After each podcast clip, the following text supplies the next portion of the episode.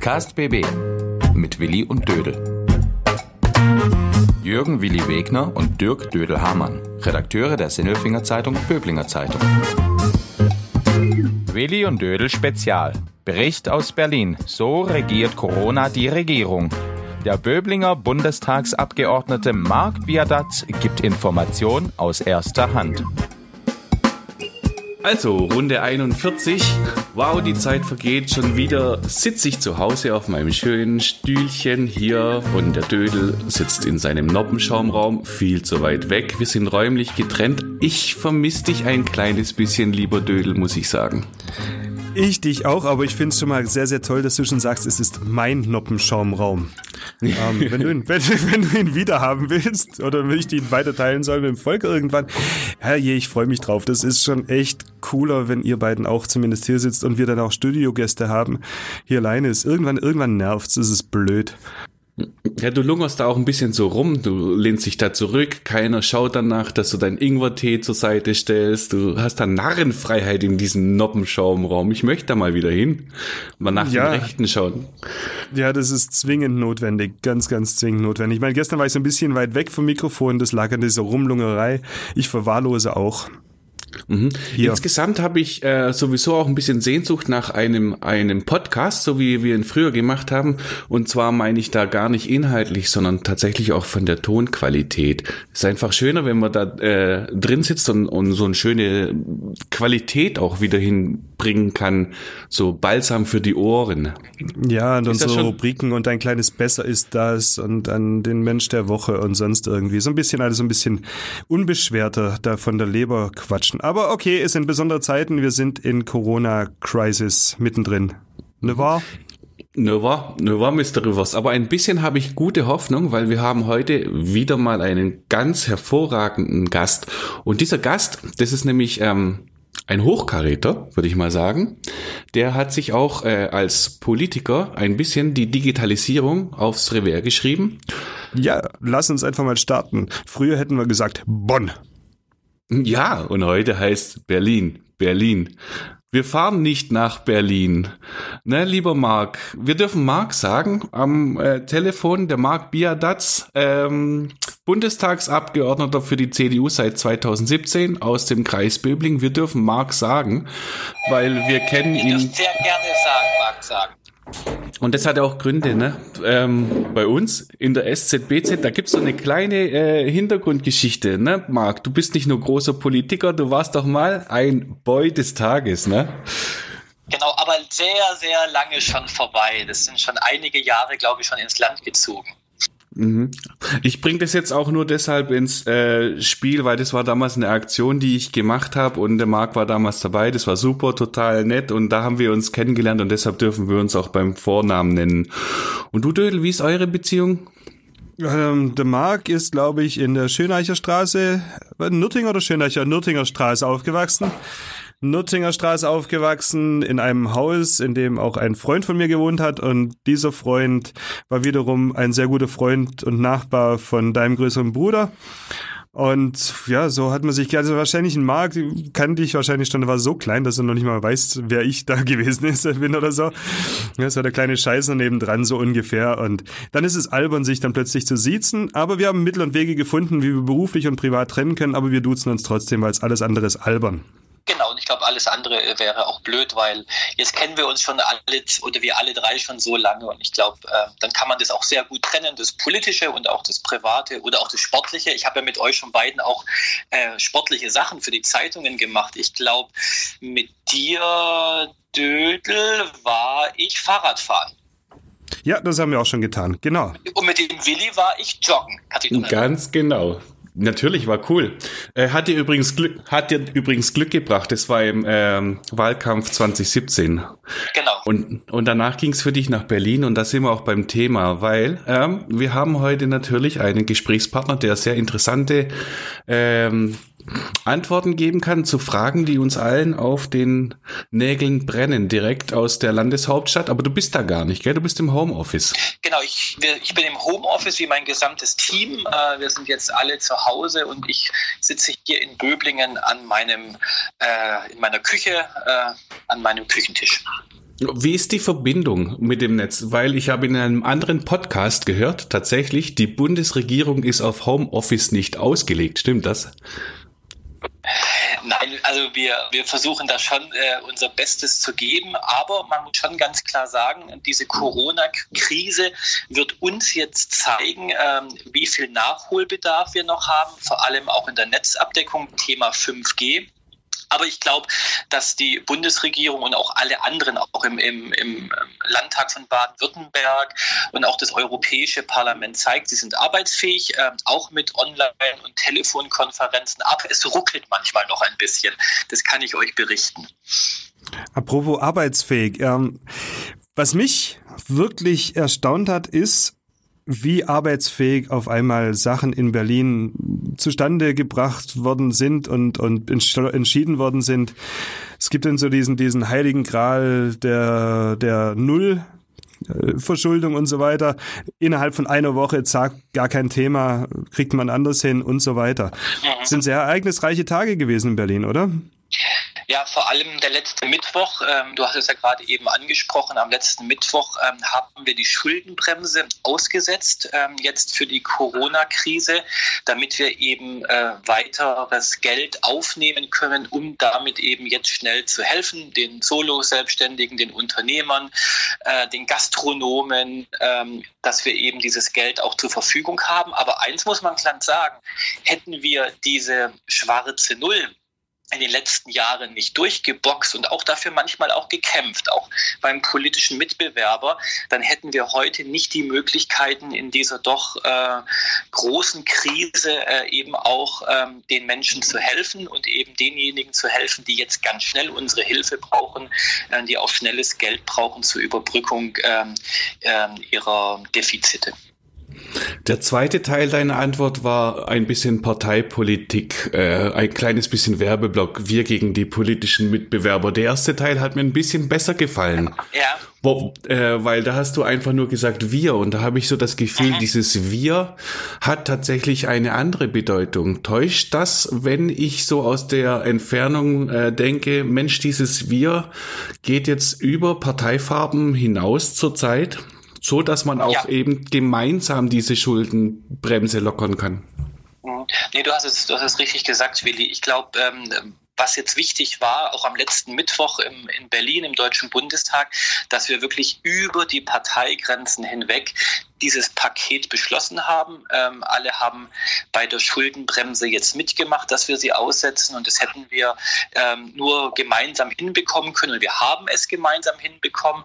Ähm, trotzdem glaube ich, ist es schon nochmal halt auch wichtig zu erwähnen, ähm, dass das Geld, das wir jetzt ausgeben, auch da sein muss. Und zum Glück wirklich zum großen Glück ist dieses Geld eben da. Aber ich gebe dir vollkommen recht, das Parlament äh, zeigt jetzt, ähm, wie handlungsfähig es ist. Übrigens, wie handlungsfähig auch diese Demokratie ist. Ich glaube, wir haben in den letzten Monaten ja und auch immer wieder darüber gesprochen, wie schwerfällig diese Demokratie ist oder wie langsam sie manchmal auch ist. Aber ich glaube, gerade die letzte Woche hat gezeigt, dass diese Demokratie sehr, sehr gut funktioniert, wenn alle sich einer Meinung sind. Gibt es denn Querschläger trotzdem bei diesem Thema? Was mich ein bisschen gewundert hat, ähm, die Kolleginnen und Kollegen der AfD haben sich äh, bei der Abstimmung über das Aussetzen der Schuldenbremse enthalten. Das ist natürlich ihr demokratisches Recht und es ist auch ähm, legitim. Äh, ich hätte mir aber auch gewünscht, dass Sie da auch ein Signal setzen und eben da auch mit Ja gestimmt hätten, so wie alle anderen äh, vertretenen Parteien im Parlament. Das hat mich ein bisschen gewundert. Ja, aber ganz im Ernst, auch das zeigt es gerade wieder. Es kommt ja von denen nichts und deswegen brauchen wir uns über die auch nicht unterhalten, weil sie spielen überhaupt gar keine relevante Rolle im Moment, habe ich das Gefühl. Und deswegen lassen wir die dort, wo sie sind und ihr Süppchen genau. kochen. Man kriegt's, man kriegt's ja mit. Es kommt ja nichts Produktives bei rum. Genau, das, das kann ich auch nur bestätigen, auch in den, in den Ausschüssen, ähm, die wir jetzt gerade ja auch telefonisch alle haben, also bei mir Arbeit und Soziales und Digitales, ähm, da merkt man eigentlich auch, ähm, dass äh, da jetzt nicht viel Input kommt. Aber wie du es richtig gesagt hast, ähm, das ist jetzt gar nicht so groß erwähnenswert, weil äh, damit müssen die dann sich selber rechtfertigen, was sie da machen. Ich hatte als eine Frage zum das Geld wurde bewilligt. Es sollen jetzt erstmal auch, auch kleinere und Mittelständler, Unternehmen und Mittelständler erstmal auch, auch unter die Arme gegriffen werden, damit die weiter existieren können. Das lief in Baden-Württemberg erstmal groß angekündigt an und ist dann in einem äh, Hagel von Kritik gemündet. Mhm. Wegen Regelungen. Ist das inzwischen alles geklärt, dass die, dass die Unternehmen ihr Geld kriegen? Weil am Anfang hieß es, wow, da muss man erst insolvent sein, bevor man überhaupt Geld bekommen kann, dass ich das äh, einsetzen kann, um zu überleben. Genau, also es ging um die liquiden Mittel, ähm, die mhm. man in dem ersten, ähm, äh, in dem ersten Version des Formulars äh, noch angeben musste, aber das haben wir jetzt ähm, schon bereits ausgemerzt, schon bereits am Wochenende und das ist jetzt erstmal draußen aus diesem Formular, was auch richtig ist. Ähm, ich glaube aber daran zeigt sich eben auch diese Formulare, da muss man jetzt auch ein bisschen, glaube ich, die Verwaltung auch ein, bisschen ähm, schützen oder auch sagen, auch da darf jetzt Fehler gemacht werden und man muss aber diese Fehler jetzt schnell ausmerzen. Und das haben wir, glaube ich, auch gemacht. Und so wie ich jetzt gerade die letzten Meldungen bekommen habe, ich habe gestern nochmal ähm, auch ähm, rumtelefoniert, ähm, dass es eigentlich eine ganz gute ähm, Vergabe jetzt ist und dass sogar schon das erste Geld sogar schon ausbezahlt worden ist. Also ich glaube, da kann man auch mal ein Lob raussprechen, dass jetzt ähm, da die IHKs, aber auch äh, die Banken und die KfW jetzt gut zusammenarbeiten. Ja, das eine sind jetzt diese Soforthilfepakete, die den kleineren Unternehmen und den Mittelstand jetzt mal hilft, sag ich mal, bestimmt über den April hinweg zum Teil. Ähm, wenn das länger dauert, ist das Geld aber weg und immer noch nicht weitergeholfen. Das heißt, dann ging es weiter über, über Kredite. Und da kam mir zu Ohren, dass es dann für viele Unternehmen gar nicht leicht ist, so einen Kredit zu bekommen von den Banken. Also ich glaube, wichtig ist nochmal zu sagen, auch äh, für, für alle, die jetzt zuhören, dieses Paket und dieses Programm mit der Soforthilfe ist für drei Monate ausgelegt. Ähm, also wir, wir haben die Gelder dafür zur Verfügung gestellt, dass wir drei Monate, also praktisch den April, den Mai und den Juni damit überbrücken wollen und damit äh, die Gelder auch zur Verfügung stellen wollen. Ähm, was danach kommt, ähm, das wissen wir heute noch nicht, weil wir ja nicht wissen, werden wir so lange eine Kontaktsperre haben oder auch nicht. Und wenn es länger gehen muss, was zum heutigen Zeitpunkt äh, keiner sagen kann, dann muss man sicherlich bei den Paketen auch nochmal nachjustieren. Und das Thema der Kredite ist, glaube ich, ein Thema, was vor allem auch für Unternehmen mit, sage ich mal, 20, also ab 20 Mitarbeiter zum Tragen kommt. Und da, glaube ich, müssen wir auch nochmal nachjustieren. Wir übernehmen ja jetzt 90 Prozent ähm, ähm, der, der, der Würdigkeit bei den Krediten. Und und äh, da ist natürlich auch die Diskussion, ob wir nicht über 100 Prozent äh, Bürgung reingehen des Staates. Ähm, aber ich glaube, das werden dann die nächsten Pakete sein. Also was jetzt auch wichtig ist, ähm, Willi und Dödel, wir arbeiten gerade jetzt schon auch aktuell an den nächsten Paketen, wenn wir halt doch merken, dass sich erstens die wirtschaftliche Situation verschärft und wir vielleicht auch absehen können, äh, wie weit die Kontaktsperre dann auch, ähm, wie lange sie noch gehen wird oder auch, äh, wann wir sie dann aufheben können. Und dann müssen wir uns überlegen, wie wir in Konjunkturprogramme einsteigen. Wäre meine Frage gewesen, wie geht's weiter und äh, wird schon nach vorne gedacht, klar. Aber vielleicht nochmal zurück zu dem, was der Dödel gerade gefragt hat. Wenn ich das richtig verstanden habe, sind die Kredite, die jetzt äh, auf den Markt geworfen werden und so äh, Unternehmen retten sollen, ziemlich unattraktiv und überhaupt nicht angemessen, was äh, die Verzinsung angeht. Also ich glaube, da gab es, ich habe auch gestern mit einem Unternehmer telefoniert, der mir das auch gesagt hat. Er hatte letzte Woche und vorletzte Woche ein Gespräch mit seiner Bank und da wurden auch noch Zinssätze genannt, äh, die heute aber schon gar nicht mehr aktuell sind. Also ich glaube, auch da muss man einfach auch sagen, bei den Banken hat es ein bisschen gedauert bis alle Informationen, beziehungsweise auch wie jede Bank dann damit auch umgehen wird äh, mit diesen Krediten. Aber ich habe da jetzt dann auch schon gestern das Feedback bekommen, dass da jetzt auch schon andere Zinssätze genannt werden. Also von daher auch da ein bisschen bitte Geduld. Ähm, das läuft jetzt gerade auch alles an. Und wenn es da dann auch Probleme mit der Bank gibt, äh, muss man, glaube ich, nochmal sehr direkt auch auf seine Hausbank zugehen. Weil eins darf man nicht vergessen, ich glaube, das ist nochmal wichtig. Die Hausbanken kennen ja äh, ihre Klienten und ihre Kunden begründen. Und ich glaube, die Hausbanken wissen auch ganz genau, ist jemand gesund, ähm, also sprich, hat jemand auch schon vor der Krise äh, gut gewirtschaftet, hat ein gutes Geschäftsmodell gehabt. Ich glaube, demjenigen ähm, wird auf jeden Fall geholfen werden können mit attraktiven Zinsen auch. Aber die Frage ist natürlich schon jemand, der davor schon, äh, schon musste oder schon ähm, angekratzt war wir werden natürlich auch nicht jedem helfen können. So ehrlich, glaube ich, muss Politik und so ehrlich müssen wir auch sein. In welche Richtung gehen denn die Überlegungen nach diesen drei Monaten? Ist da alles komplett offen? Und vor allem finden diese Gespräche jetzt im Gremium statt oder ist es alles parteiintern? Nein, die Gespräche führen äh, oder für, werden natürlich auch in den Ausschüssen im Deutschen Bundestag geführt. Wie gesagt, jetzt mit, mit Telefon- und Online-Konferenzen. Aber nochmal, wir müssen jetzt auch ein bisschen aufpassen. Wir haben jetzt ähm, heute äh, jetzt noch nicht mal ganze zwei Wochen, wo wir jetzt in dieser Kontaktsperre sind. Wir sollten jetzt wirklich auch erstmal abwarten, was die Zahlen uns sagen und ob die Zahlen sagen, äh, das hat alles einen Erfolg ähm, und wir werden ähm, da ähm, die richtigen Maßnahmen jetzt mal finden müssen, eben erstmal das Leben zu retten. Also für mich ist jetzt diese wirtschaftliche Betrachtung wichtig. Ja, deswegen haben wir diese Pakete aufgesetzt mit den Soforthilfen und mit den Krediten. Aber jetzt zählt für mich erstmal die Menschenleben, weil wenn wir das nicht hinbekommen und wir nachher Bilder wie in Italien bekommen, ähm, ich glaube, dann möchte keiner mehr jetzt erstmal ähm, über das Thema sprechen, wann fahren wir wieder hoch, sondern ist dann die Frage, wie viele Intensivplätze haben wir. Und ich glaube, deswegen sollten wir jetzt erstmal aufpassen, dass wir ganz ganz klar sagen, jetzt geht es erstmal darum, äh, die Menschenleben zu retten. Und dann, wenn wir sehen, die Tendenz, die ist gut, die Kontaktsperre wirkt und ich hoffe, sie wird wirken, dass wir dann auch ähm, in die Öffentlichkeit gehen können und sagen können, so und jetzt äh, kommen die Programme, um die Wirtschaft wieder ein Konjunkturprogramm aufzulegen. Ja, lieber Dödel, das ist doch der Punkt, den du vorhin, als wir miteinander telefoniert haben, schon angesprochen hast. Ähm, wir haben gerade die Kontaktsperre und äh, versuchen irgendwie diese Welle zu glätten und schon geht's los mit Exit-Diskussionen, ne, Dödel? Ja, war ich gestern sehr, also gestern vor allen Dingen, als ich dann Talkshows und alles mögliche angehört, es ging nur noch drum, wann geht's wieder los? Und habe gedacht, äh, sind die denn noch ganz bei Trost? Gibt's denn keine, wird denn, wird denn nicht verstärkt auch ins Ausland geschaut, wie sich dort was entwickelt und, und wann die was wo angeschaut haben und zieht das erstmal für sich raus? Also ich finde diese Diskussion wirklich jetzt, gerade heute am Mittwoch, dem 31. März 2020 falsch. Wir sollten jetzt erstmal abwarten, ob diese Maßnahmen der Kontaktsperre wirken dann können wir sehen, ja, hoffentlich, das wirkt, das wissen wir aber Stand heute noch nicht.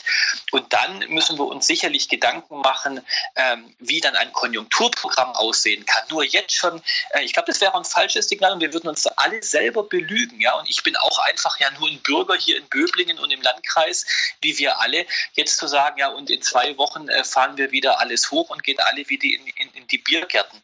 Ich glaube, das wäre ein falsches Signal, weil schaut euch doch mal wirklich die Bilder in Italien an, wo wirklich Ärzte entscheiden müssen, gebe ich demjenigen das Beatmungsgerät, der vielleicht 50 ist und demjenigen, der 80 ist, nicht mehr.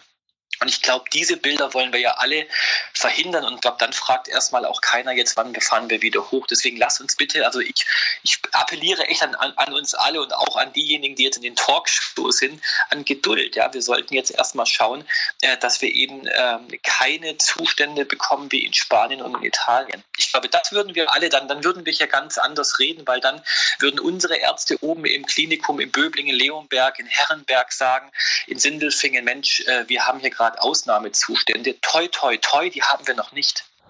Hast du Angst davor, dass wir die bekommen könnten?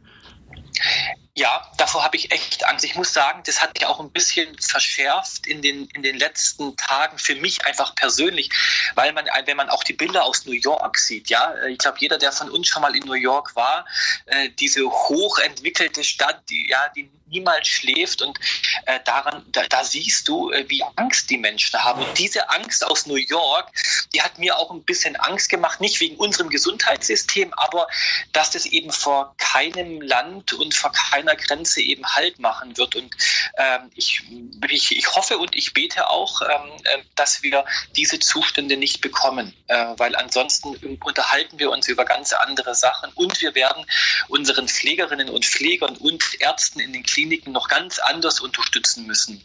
Äh, nicht nur mit Applaus, sondern die brauchen dann auch seelische Unterstützung, weil wenn du diese Entscheidungen treffen musst, jemand zu sagen, dich kann ich nicht mehr beatmen, weil ich kein Beatmungsgerät mehr habe, ich glaube, das sind ganz schwierige Entscheidungen.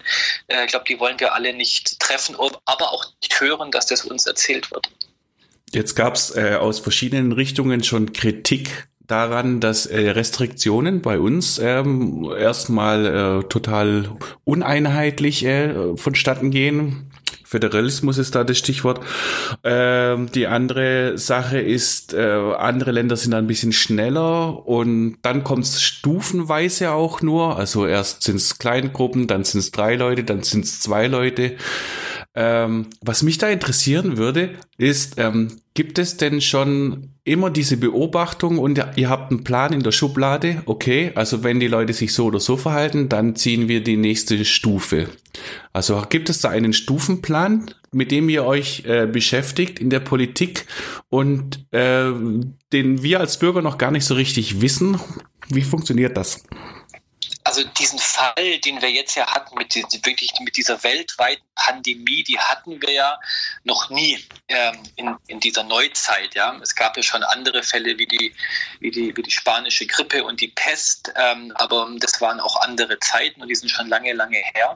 Aber wir haben natürlich Pläne, aber man muss schon ganz ehrlich sagen, ähm, so wie wir überrollt worden sind, auch von den Meldungen, ähm, muss man auch schon ganz klar sagen, dass die Politik ähm, mit der Wissenschaft zusammen, vor allem ja mit dem Robert Koch Institut, wirklich täglich entscheidet und auch bewertet zu sagen, so und die Maßnahme muss jetzt kommen. Und deswegen, als sich dann jetzt die Bundeskanzlerin ja mit den 16 Bundesländern also mit den Ministerpräsidenten und mit der Ministerpräsidentin zusammengesetzt haben, ähm, die müssen letztendlich diese Entscheidungen nachher auch entwickeln und nachher auch äh, formulieren. Also es ist jetzt nicht so, dass wir wirklich einen Plan haben, eins, zwei, drei, vier, fünf, sechs, sieben.